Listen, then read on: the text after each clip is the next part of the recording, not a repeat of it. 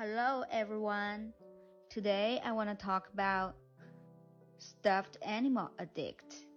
Yes, I am a little bit addicted to stuffed animal. I'm not too young or too old, or not too naive or absolutely mature, but suddenly I'm addicted to stuffed animal. My friend is curious about my new hobby. She asked, What triggered your passion for it? I'm very clear about how this interest developed. I answered honestly. It's an accident.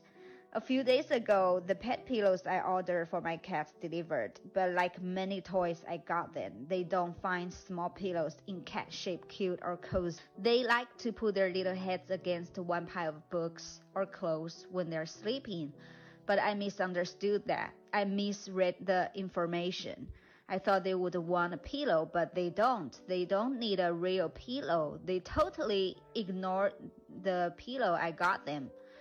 So all these, the two, not all these, just two cat-shaped pillows end up with being mine. I have my very first stuffed animal in my life by accident. And uh, it is almost the very first time in my life that I own a stuffed animal. Cause after I benefit from having the cat-shaped pillow, then I I was thinking I need a real one. So I bought a stuffed dog and a stuffed bear during my childhood, my puberty. I didn't have any doll or stuffed animal as a girl. You know, girls should like it, may like it. But I don't mind it at all. When I was a kid, a teenager, I saw these girls at my age or someone older than me, not all of them but some of them like these girly gadgets. I couldn't understand them. I couldn't get the charm of these toys. I was thinking that's just so biased. I was thinking, oh, they're pretentious. They pretend that they're cute, sweet girls by showing people that they have all these uh, furry, cartoony ornaments hanging on their back. The furry stuffed animals, hanging ornaments or accessories like hairpin, which have cartoon figure like Mickey Mouse or something like that on it, they don't appeal to me at all, and I thought they would never will as a cool kid. as a cool person, I assume I am. However, one day in my adulthood, the affection for stuffed animals suddenly awoke in me through an unexpected way. Who would anticipate the outcome coming along with a disregarded cat-shaped stuffed pillow by my cat? As a spiritual person, I'm willing to recognize this scene as one example of the mysterious workings of the universe. Because I am at the phase, I do need something that can warm and comfort me in a gentle way. Like many people nowadays, I live with anxiety. It's coming and going, seemingly forever lingering in my life. Anxiety, of the virus of anxieties we all suffer with. Grades and relationship in school, friendship, romantic relationship, performance in career, relationship with colleagues, office politics you don't want to but still get involved in somehow, cries of demotion, expectation of promotion, fear of being fired, fear of no money, no stable income, and anxiety almost everyone can avoid, aging, getting old. You know, things like this, it's happening and consuming human being everywhere in every country on the earth. No matter people living in a capitalist country or socialist country, it is the same. For me, I'm a person who is super sensitive about bad things going on around me, around the world. Not just personal issue or private life would affect my emotion. It was not like that before when I was much younger, I was so lighthearted, carefree for everything, good or bad. Be honest, wars, climate change, natural disasters, human atrocity, animals get hurt, pollution, environment deterioration. All these things, I don't care, as if they were not my business. Bad things happen, but it is so far away from my life. It won't hurt me, and there are some certain professional people to deal with these issues, so they're, they're not my turn or my duty to worry about. That was the mindset in old days. But now I care so much. It's overwhelming and you know so much this negative information, bad news every day. Ah, sometimes you I just think every day I read all this stuff, this bad news, this accidents, the sentence like it's all over, it's going to end, it's hopeless, we're all over, apocalypse, you know, like that. So, I try so hard to keep positive toward negative energy circulating around the world. It's working to some extent, but not enough. But when I hold the stuffed animal, I feel much better physically and mentally. So I call it, I name it furry therapy. These stuffed animal toys. I remember when I was kid, they were not this cute and exquisite made, not so vivid. The touch was not even this soft. Now, one creamy color bear and one chocolate color poodle dog are my official mates.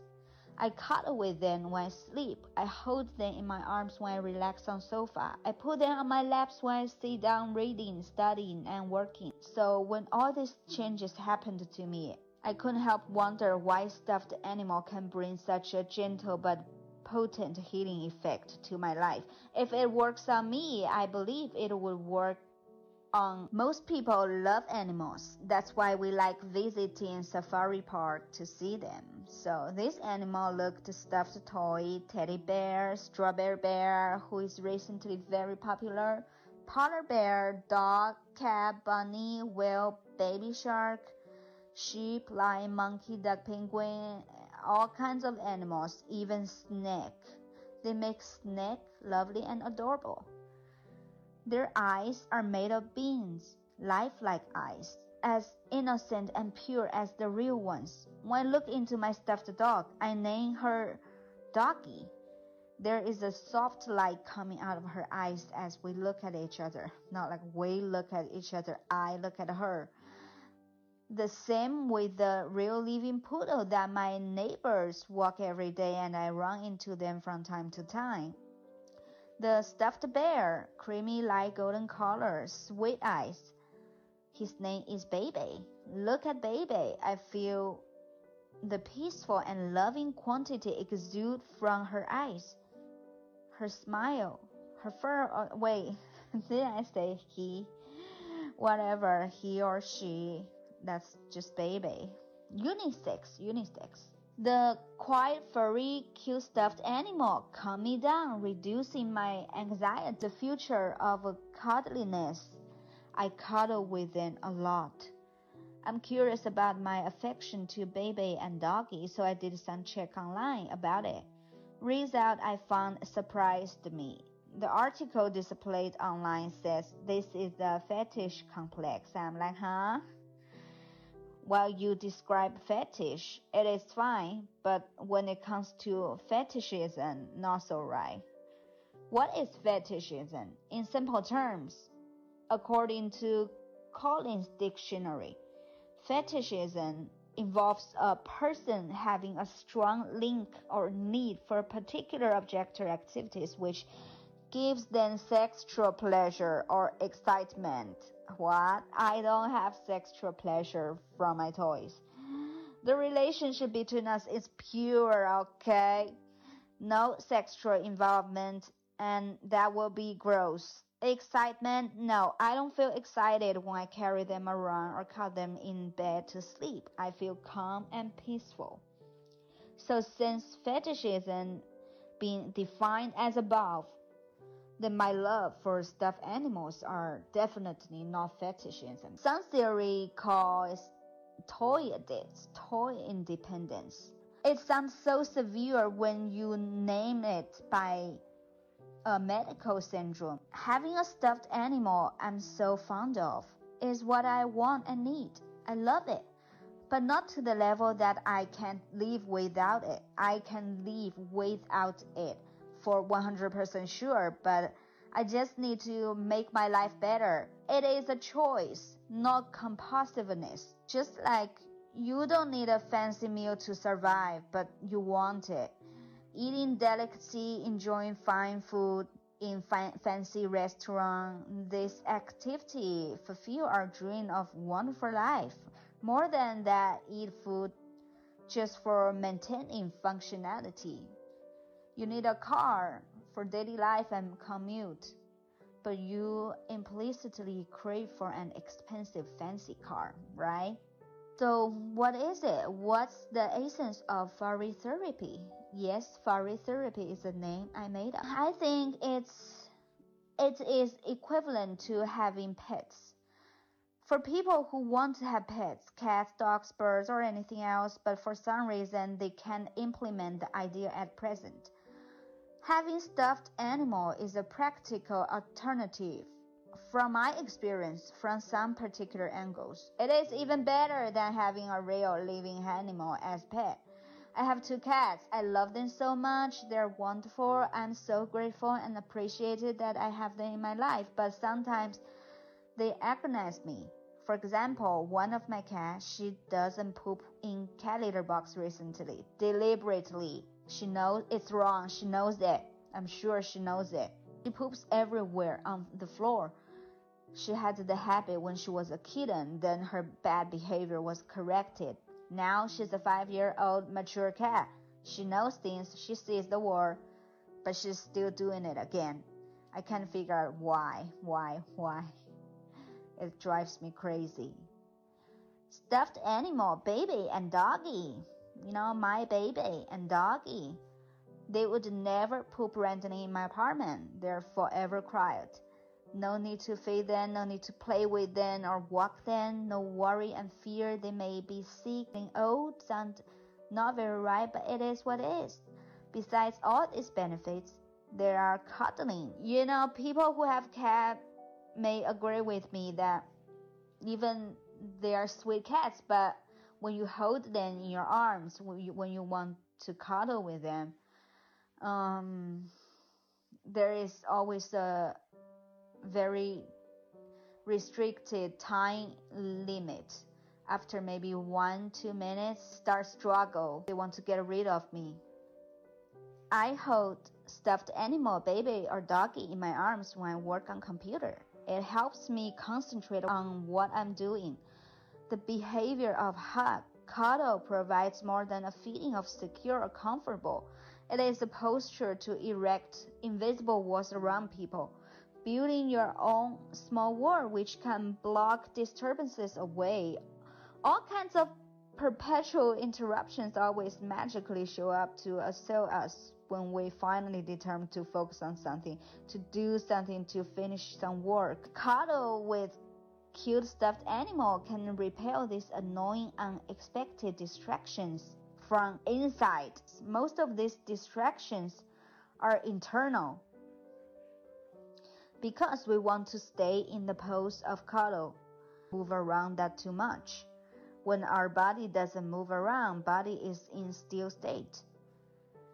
Mind doesn't wander that randomly so much either.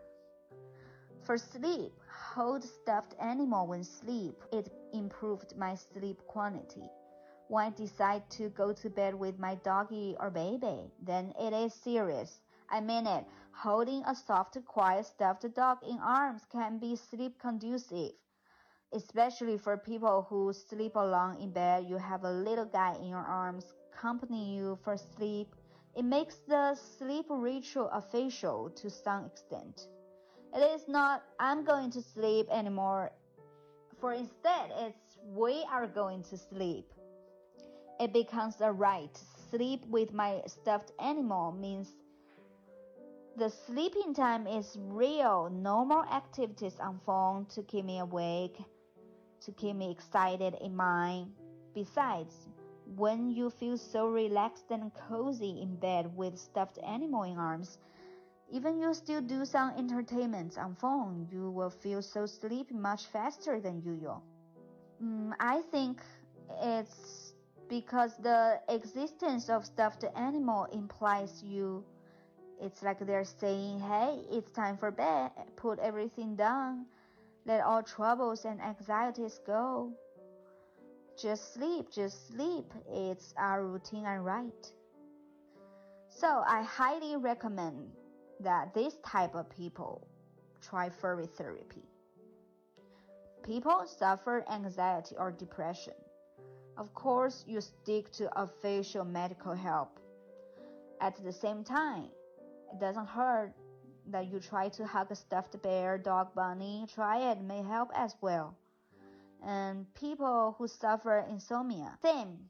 Trust scientific medical treatment. Meanwhile, cuddle with a stuffed cat, lion shark to sleep.